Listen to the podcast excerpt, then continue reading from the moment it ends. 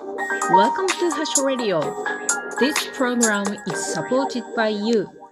ハッシュです。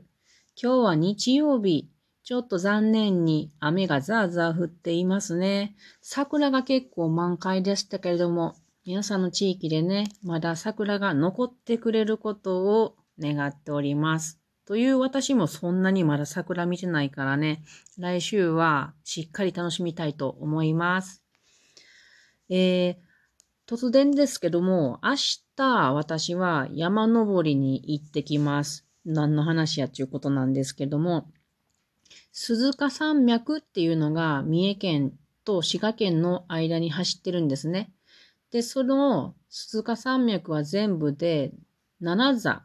認定されておりまして、それが鈴鹿セブンっていうことで有名です。で、これが東近江の方だと、10座かな ?10 座かな？鈴鹿11になってんのかな？って認定されてるんですね。で、とにかくこの鈴鹿の山脈を全部制覇しようっていうことで、えー、や、やり出したところなんですけれども、その中で明日はえっ、ー、とね、南の鈴鹿の方にある、えっ、ー、とね、入道ヶ岳っていうところと、あさっては藤原ヶ岳、あ、藤原岳かっていうところに行ってくる予定なんですね。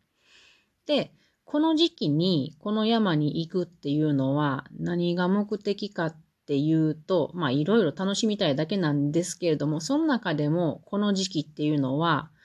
この時期しか見られない花が生えてるんですね。で、この時期に珍しい花っていうのは、あの、よくね、春の妖精って言われたりします。英語で言うと、 spring ephemeral、spring ephemeral って言うんですけども、この ephemeral っていうのが、一日の命のとか、短命なとか儚いっていう意味なんですね。で春の儚いものっていうことで、まあ春の妖精って言われてると思うんですけども、これが、えー、特にこの時期、早春の時期に見られるので、この時期しか見れないんで、これが結構お目当たです。で、明日行く、その鈴鹿山脈には、いくつかスプリングエフェメラルがあるので、それを見に行ってきます。皆さん、スプリングエフェメラル、エフェメラルってえー、見られたことがありますかね？どんな花かっていうと、有名どころで言えば、って言うても私も知らないんですけれど、福寿草とか、節分草とか、広葉の甘菜、うんと、あと、症状バカマね、あと、一輪草、片栗などなどあるんですけども、これらがどんなんかっていうと、春先に花をつけて、で、夏まで葉をつけると、あとはもう姿を消して、地下の球根の部分で過ごす草花の総称なんですね。春植物とも言うと思うんですけれども、例えば片栗、これ片栗粉が昔この片栗から作られていた花で片栗って言うんですけども、これで言うと、例えばどんな生活をしてるかっていうと、3月から4月頃の雪解けの直後に顔をピクッと出してね、で、すぐに花を咲かせれるんですね。ちょっとピンクっぽい紫っぽい可愛い花です。で、花はすぐに終わって、本格的な春がね、もうちょっと暖かくなる春が来る頃には、葉っぱだけになるんですね。で、6月頃にはもう枯れてしまって、それ以降は土の中の球根だけで過ごして越冬して、またこの早春に花をピコって出すっていう。この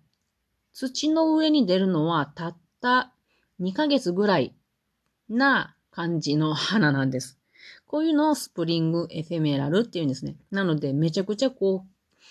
貴重な時期なんですね。今こいつらを見たいと思うと。なので、明日はそれを見てきますけれども、なので今日はスプリングエフェメラルについて私も勉強をし直したので、それを話そうと思います。で、スプリングエフェメラル、なんでこんなね、早春の時期に出てくんのって思いません？だって寒いでしょ？雪解けすぐですよ。寒さにやられてしまう危険性があるじゃないですか。で、なおかつ、太陽の光、これ植物にとってとっても大事ですよね。光合成をして栄養を作って次の、うん、子孫を残したりするので。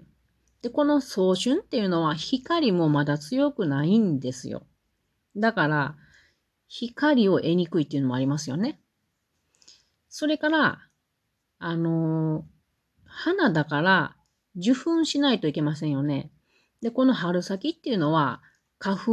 を受粉してくれるような虫がとっても少ないんですね。こんなにいっぱいリスクがあるのに、なんで普通のあったかい春に出てこ、出てこうへんのかなって思いません？で、そのいろいろな工夫をしているので、それをちょっと話そうと思います。まず工夫としては3つあります。1つ目は住んでいる場所。これは、このスプリングエフェメラルの住む場所っていうのは、落葉樹林の林床って言って、まあ、落葉樹林の下に住んでるんですね。なんでかと思います落葉樹林っていうのは、冬ってどんな状態ですか？今の状態。ちょっと今はね、新芽も生えてきだしてる感じですけれどもね。で、今の時期って、落葉樹林の山っていうのは、林っていうのは、葉っぱがないんですね。なので、日差しが十分に入るんです。まあ、そのうち葉が出てきたりするんですけども、それでも夏までは、なんていうんかな、を、こう、ギシギシ茂らないので、光が十分にある時間があるんですね。その間のうちに光を得て光合成を行って、その栄養を作ったのを地下の球根に蓄えて、そこで生きていけるっていうことなんですね。その間は。で、その後はもう地下だけで生きてるから関係ないっていうことで、落葉樹林を選ぶから生きていけるっていうことなんですね。これが、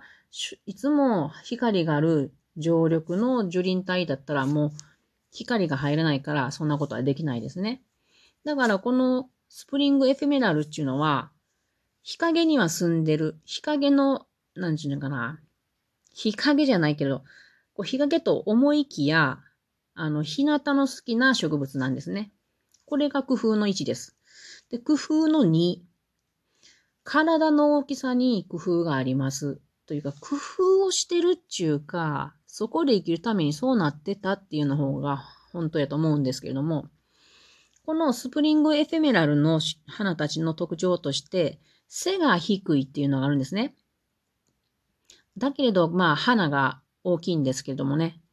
この背が低いっていうのは、まだまだ寒いこの時期に、高く伸びてしまっては、寒気にやられてしまって死んでしまうということがあるんですね。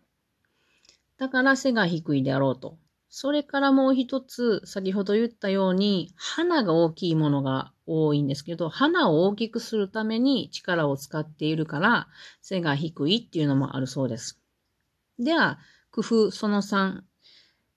なぜ花が大きいかっていうことですね。花の大きさに工夫があります。面白いですよね。いろいろ工夫してますよね。花の大きいのにも意味があるんですね。先ほど話したように、この春先っていうのは非常に虫が少ないんですね。活動してるとしても、ちょっとなんかこう、まだままだこれから、これ、まあ、お眠してるけど、ちょっと動いとくか、みたいな感じの状態とかも多いと思うんですけども、その春先は虫が少ないっていうことは、花の受粉を担ってくる、くれる昆虫が少ないということですね。だから、その虫の目を引くために、大きい花をつけてるんじゃないかなっていうことです。だからまあ、大売り出しみたいな広告をババーンと作ってるみたいなもんですよね。例えばですけど、あさっての、えー、藤原岳は副樹草が見れると思ってるんですけども、その副樹草っていうのは、黄色いお皿状の形をしてるんですね。で、結構花は大きい。で、このお皿状の形っていうのは、あの、この福寿草の花粉を、えー、受粉とかさせてくれるのは花アブ類だそうなんですね。で、この花アブ類に適応したような形になっているっていうことです。なるほどね。住んでる場所と体の大きさ、それから鼻の大きさなどをたくさん、うん、工夫をしてるんやなと思って。なんかこう自然ってみんないろいろ考えて生きてますね。私なんかよりもよっぽど。なので明日は、明日と明後日は、えー、安全に気をつけて山登りしながら春をいっぱい楽しんでいきたいと思います。皆さんもこの時期、落葉樹林の下に背の低い大きな花のついているものを発見されたら、これはスプリングエフェメラルかなと思って見てもらえたらと思います。それでは皆さん、またね